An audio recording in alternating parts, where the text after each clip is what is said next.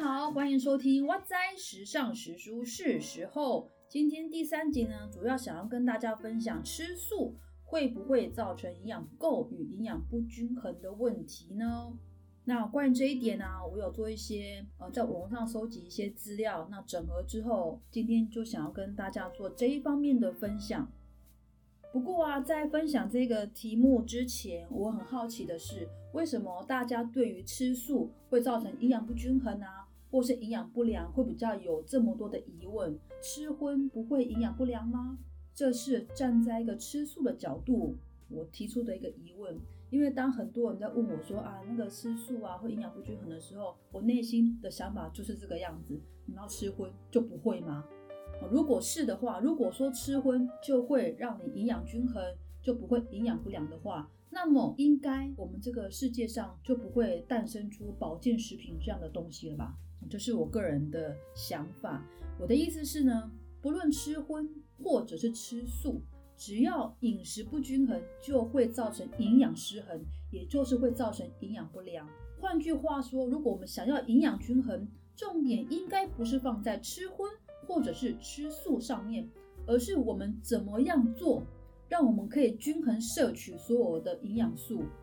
我相信，只要我们是可以均衡饮食的，那么不论荤素，我们都可以吃得很健康哦。那我在网络上在搜寻的时候啊，有位营养师叫做黄静秀，他就有分享到啊，素食和荤食主要在于蛋白质的来源不同。豆类呢，反而是最好的蛋白质来源，所以只要均衡摄取各类营养素，吃素就可以吃得更健康。那在担任台湾素食营养学会理事长的林明南副院长有补充啊，很多病人担心吃素会营养不良，其实这就是一个迷思。从古至今的一种生活形态，我们所认定的就是吃素就是只有吃一些蔬菜啊、水果啊等等，所以会造成营养不良。但是其实现在我们经过很多的研究，已经有证实，吃素其实是有益健康的。另外，林明南副院长的研究有显示啊，素食可以减少三成的高血压、糖尿病的发生率，以及降低心血管疾病、癌症的发生率，其实是好处多多的。但这个前提是是健康的素食，而不是很多很多塑料、很多油脂添加的那一种素食，这两是不同的取向。所以重点应该是放在怎么样让我们在饮食上可以获得到更好的一种营养的成分，可以全面全方面的摄取，而不是只吃某几样东西。那这就是我们个人的饮食习惯了。所以呢，我希望我们不要把焦点放在吃素就是营养不均衡，吃荤就是营养均衡，而是摆在我该怎么样让自己。不论吃荤或者是吃素，都能够吃到营养均衡，这才是重点。那第二段呢，想要分享，大部分吃素的人最容易被人以为就是会缺少蛋白质，就像我们前面说的，因为我们不吃肉，所以摄取的蛋白质就会比较低。再来就是铁质，因为肉类铁质，因为红肉它的铁质其实含量。会比较多嘛？那以素食者来讲，可能这一部分它吸收了就会比较没有那么多。所以，我们这一集呢，我想要针对蛋白质、铁以及 B 十二做一个分享。那锌、钙、维生素 D，我觉得就跳过去了，因为其实荤素都会缺乏哦，所以不是吃素的问题了。那么第一点呢，就是缺少优质蛋白质。那蛋白质这个营养素啊，其实近几年很多人都会知道它相当重要。不管是你的身体的机能状况啊，头发、指甲都会影响到，所以蛋白质不足会影响人体的新陈代谢。因为蛋白质是提供身体能量、建造、修补器官组织、构成荷尔蒙、酵素、抗体、营养的一些分子，那它可以维持生理机能的运呃正常运作。所以缺乏蛋白质啊，可能会引起倦怠、体重下降、抵抗力减弱、伤口愈合比较慢。或者是生长停滞、全身水肿等等的病症。其实蛋白质的摄取，网络上应该可以找到文章。那我这边简单的分享一下啦。基本上，如果我们的肾脏是正常的情况之下，一公斤至少要摄取一公克的蛋白质。也就是说，假设我是五十公斤，那么你一天就至少需要摄取五十公克蛋白质。那如果说你今天是有在做运动、在做重训的，可能要摄取更多，它比例上就会更高。可以到一比一点五，也就是说一公斤可以摄取一点五公克蛋白质，大概是这样子。那我们上期还有其他资料，但是到底要摄取多少，会建议询问医生会比较准确，因为每个人的身体状况真的并不一样。有些人不适合摄取过量的蛋白质。那蛋白质假设以五十公克来讲，很难摄取吗？老实说，真的不容易。像我每天呢，我我早上因为我有喝高蛋白的习惯，所以我早上呢，我就会用一包的高蛋白，以二十八克来算的话，我会加一根香蕉。那一根香蕉正常的大概是四呃四克左右吧。那这样可能我。今天早餐一份大概就是会摄取到三三十二克蛋白质，可是其实这样还不够，所以我们还有午餐。那因为本身有在做一六八断食，所以我四点之后是不吃东西的，也就是我必须在中午这段时间摄取足够十八克蛋白质。那我这个计算是以五十公斤计算哦。那假设我是以六十公斤计算的话，也就是我必须在午餐摄取二十八克蛋白质。那一碗白饭顶多四克嘛，所以其实你要摄取到。足够你身体运行的蛋白质，其实真的不容易。那当你摄取到了，可能你的热量也超标了，所以慎选食物非常重要。可是当我们慎选食物，就会发现这个生活那是过太困苦了，因为所有你爱吃的东西可能都会被限制住。所以就是我们去做一点适当的调整啊。好，那我们再来分享一下哈，我们从吃荤的角度来谈。缺乏优质蛋白质这件事情哦，因为大部分人会觉得吃素的人就是会缺少蛋白质的吸收嘛。以吃荤的角度来讲，他们都会觉得优质蛋白质只存在于动物性食物当中，也就是肉、鱼、蛋以及奶。他们认为，我指的他们是指吃荤的角度。他们认为优质蛋白质更容易被人体吸收，但是植物性的蛋白质呢，就是只有大豆类。那大豆就是包括了黄豆、毛豆以及黑豆，所以他们会觉得素食者的豆制品，其实如果摄取不足的话，就容易缺少蛋白质。当然这样解读是没有错的，但是难道吃荤的人就会摄取足够吗？我们就换算，如果你从从热量角度换算，你要摄取到足够的动物性蛋白。你得要吸收多少热量？那当你今天为了体重控制，你要换算热量的时候，是不是你会牺牲掉蛋白质这个部分呢？其实是很有可能的。所以不管是荤素，都有可能会有蛋白质摄取不足的问题。不然高蛋白为什么会在这几年这么的风行？各大厂都在生产高蛋白，现在的人普遍都缺少蛋白质摄取。这已经不是只有吃素的问题，吃荤的也严重不足。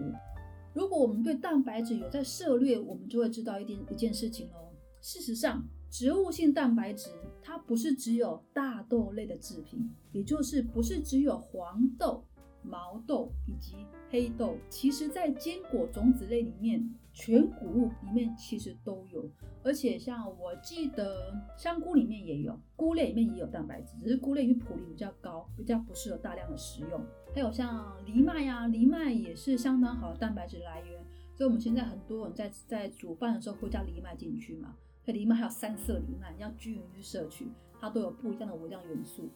那像豌豆制品的东西啊，豌豆制成的植物性高蛋白，它其实吸收率啊更胜奶制品的高蛋白。因为我们目前市呃市面上看到的一些蛋白质的产品，大部分都是由奶去制成的。那奶制成的，也就是它是偏向于动物性的蛋白质。可是植物性蛋白质呢，我看到最多就是豌豆，那它的吸收率其实是更好的。所以豌豆类制成的高蛋白，它单价上也是相相对比较高。那其实很多人会觉得说。哎呀，正常吃食物就好，不要不需要摄取到高蛋白。呃，我觉得因人而异啦，因人而异。像我自己，我真的我要吃到我足够蛋白质，我体重一定爆表，那我需要牺牲我的体重，然后去达到我蛋白质的的摄取嘛。所以在我自己的生活形态里面，我是会摄取高蛋白的。经过制成的高蛋那种产品啊，反而比较容易被人体吸收。因为像高蛋白还有分两种，一种是浓缩嘛，一种是分离的。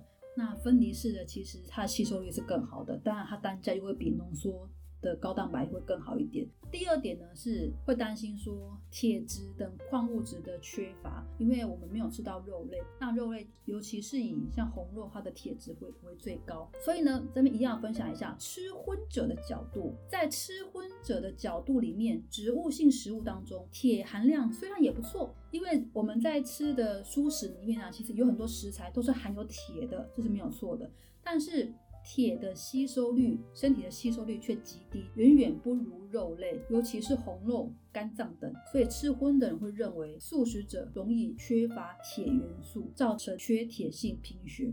那食物当中的铁质其实是有两种，一种呢是血基质铁，还有非血基质铁。那血基质铁通常来自于动物性的食物，像我们刚前面讲的红肉，就是牛肉之类的东西嘛，它的吸收率比较高。人体对这一方面的吸收率是百分之十五到百分之三十五。但是非血基质铁从植物里面摄取的铁质啊，人体的吸收率相对比较低，大概是二到二十。所以他们会觉得说啊，植物性的食物因为含有其他成分的关系，所以身体在吸收铁质的部分会阻碍吸收，所以他们会认为素食者可能有较高的几率造成铁质不足。那么我现在要分享一下哈，就前面讲那布洛克，有兴趣可以去搜查。那布洛克它的名称叫春风，春风满面的春风。铁质的东西啊，每一百公克在鸡肉里面，它仅有零点四毫克的铁质。无锅鱼呢是零点八，猪肉是一点五，牛肉三点六，豌豆是五点五，香菇是九九点零九，木耳是九点三，还有黄豆跟大豆之类的大概是十一，芝麻酱呢是五十八，紫菜九十八，法菜一百零五，所以每一种植物里面所含的铁质其实远远高出于肉类的铁质，但前面有讲到。血基质铁还有非血基质铁，人体的吸收率是有相当大的一个落差哈。所以那怎么样增加吸收率呢？他后面有讲到，有一个方法就可以增加人体吸收率，就是搭配富含维生素 C 的食物一起摄取，就能够有效的被人体所吸收。但是只要一起吃哦，就是当我们今天可能在吃香菇或者在吃豌豆的同时。最好搭配维生素 C 的东西一起食用，在植物性里面这些铁质就可以很有效率的被身体所吸收。那第三个部分呢，吃素者可能缺乏 B 十二，所以也有人在发现说啊，长期吃素的人容易有 B 十二缺乏的情形。他建议啊，其成人每天至少要摄取维生素 B 十二约二点四微克。那缺少维生素 B 十二的话呢，可能导致贫血、神经病变、疲倦、虚弱、食欲不振、皮肤知觉异常等等问题。那孕妇呢或哺乳妈妈如果缺少维生素 B 十二，会提高婴儿发育不全或贫血的机会。那在素食者当中啊，其实要摄取到 B 十二，蛋和奶其实是很好的来源。可是如果是吃全素的，全素它是不吃蛋也不喝奶的。它如何摄取到 B 十二呢？在海藻类、菇类、发酵的谷豆类，还有发酵蔬菜就会含有 B 十二。所以，如果为了确保补充足够的 B 十二的话，其实每天吃一片海苔，其实也是一个不错的选择哦。那如果觉得麻烦的话，会建议直接补充综合维他命，里面就含有。每天我们所需要的微量元素啊，可以一起把它补充下来。有些专家以为啊，维生素 B 十二只存在于动物类当中，所以我在找资料的时候发现到这一篇，我觉得他写的还蛮不错的，这里跟大家做一个分享。他说他们可能是没有完全做很全面性的研究，或者是低估了一些富含维生素 B 十二的食物，例如呢绿藻。它所含的维生素 B 十二、蛋白质以及其他营养成分，其实是高出于肉类很多，是很多肉类比不上的。那在日常食物当中，除了蛋、牛奶、优酪乳之外，其实包括像一些海带啊，就是还有全麦的东西，香菇，其实也都含有非常足够的 B 十二。那发酵类的制品呢，像味增汤啊、豆腐乳，其实也都含有 B 十二哦。再来就是有一些瓜果蔬菜啊，它如果是从土里面生长出来的。它其实也都是含有 B 十二的。那他有提到说啊，原来我们人体自己也可以在消化道内各种细菌当中生产出 B 十二，鸡和牛的肠脏内也有细菌在制造 B 十二。那人体啊，仅仅从小肠中就可能吸收到所需的全部维他命 B 十二了。不过他是说这一方面的研究其实还并不是很多啦。但是这样就可以解释说，为什么有些吃长期吃全素。也就是没有吃蛋、没有喝奶的人，他们也从未有服用任何 B 十二的补充剂，但是却保持极好的健康状态，因为他们可能在自己的体内就有自己生产足够 B 十二，让让自己去吸收了，然后，所以对多年未吃含有 B 十二的食物的一些素食者，他们有做个研究，他就说他们的血液当中 B 十二能维持在正常的含量，不过呢，如果一直去吃煮熟的动物性蛋白，比方说肉类、牛奶，还有鸡蛋，或者一些化学的添加剂、化学的物品，体内的有益细菌。则会被有害细菌所消灭，此后就难以再自行生产 B 十二了。这一点我真的觉得很有趣，就是说，我们人体应该本身在正常的一个饮食状态下就可以生产足够 B 十二让自己去摄取。可如果我们觉得我需要额外的补充 B 十二，我就去摄取的话，久而久之，我就再也无法生产出 B 十二了。哦，这个论点我就很有趣啦。那他有写说 B 十二啊最怕高温。所以在吃肉或吃蛋的时候，其实有可能已经被破坏很多了。那可以被吸收的也没有到非常多，也就是人体所需要的维生素 B 十二其实是非常微量的啊。如果吃太多，可能反会吸收到了一些其他的不好物质，可能会更多。那最后这里有一个小小的知识很有趣，跟大家做一个分享。是台湾素食营养学会里提到的这篇文章。他说呢，如果人类本来就是应该吃纯素的，为什么在植物性的一些食材里面很少含有 B 十二呢？哦，那其实刚刚前面有提到，其实并不是这个样子的嘛。不过呢，有一点我们要去做一个认识，在远古时代，人们很自然的从大地去收集蔬果直接吃，因此多少会沾到一些土壤。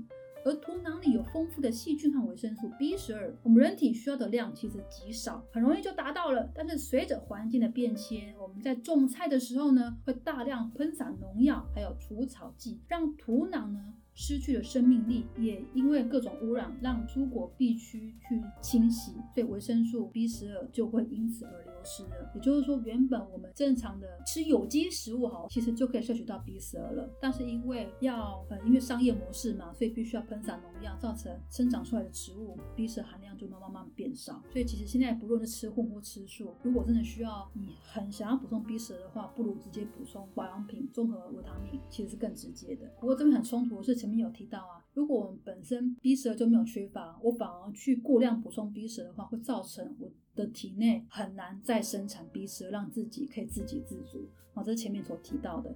我们是不是有缺少 B 十二？我觉得我们不要用自己的以为去判断。我们可以去医院做一个检查，如果真的缺少有需要，看怎么样去做调整，我们再去做调整。不要觉得说啊，我吃我吃素，我觉得缺少 B 十二，或者是因为我疲倦，我可能是缺少 B 十二，我就额外去补充，这样有时候反而会让自己造成不可逆的一些身体的变化，这样反而是我觉得反而是很很吃亏的一件事情。最后一个是油脂的部分，那这个点呢，我认为非常的有趣。因为从吃荤者的角度以及吃素者的角度完全截然不同。怎么说呢？从吃荤者的角度，植物性食物因为没有动物性食物口感好，口味也没有比较好，所以大部分的素食者喜欢用大量的油来弥补。植物性食物风味不足的问题，往往会造成油脂摄入的含量过高，产生肥胖、高血脂。所以他认为，如果是这样的话，吃素反而会对健康造成不良影响。有没有觉得很有趣？这就是吃荤者的角度在看待吃素这件事情，就会觉得啊，你们吃素油脂都会吃过高。但事实上是这个样子吗？那么从吃素者的角度，我们等下看一下哦，完全都不一样哦。大部分的素食的食品，它们的脂肪含量都偏低，所以比较容易脂肪摄取不足。过往研究有指出，如果油脂摄取不足，有可能影响睾固酮指数。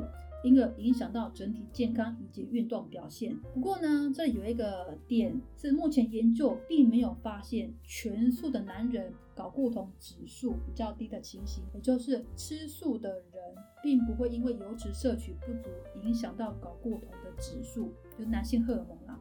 那么避免油脂摄取不足，有一些文献建议素食者应该多摄取坚果、若梨，比较好的油脂可以去吸收到。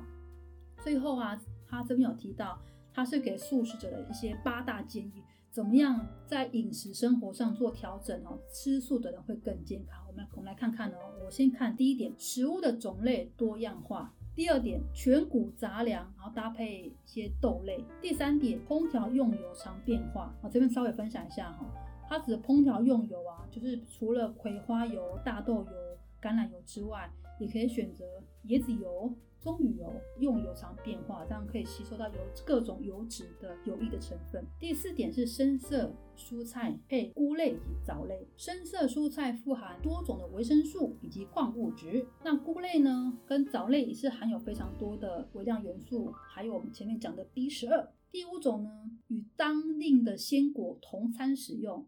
第六点，饮食减油、减盐、减糖。啊，这个其实是常听到的。第七点，粗食原味，少加工，也就是尽量吃食物的原型，不要吃太多的塑料。第八点，运动日晒要多，就是要有运动，要去日晒。好，那很有趣的哈，这八点难道吃荤不需要吗？难道吃荤不用食物种类多样化吗？不需要多吃一些深色蔬菜跟一些菇类、藻类吗？那它们的油脂含量可以高油、高盐、高糖吗？他们不需要运动跟日晒嘛，所以这一篇它用来跟素食者分享，如果今天吃素的话，你需要这样的做，吃的很营养、很均衡。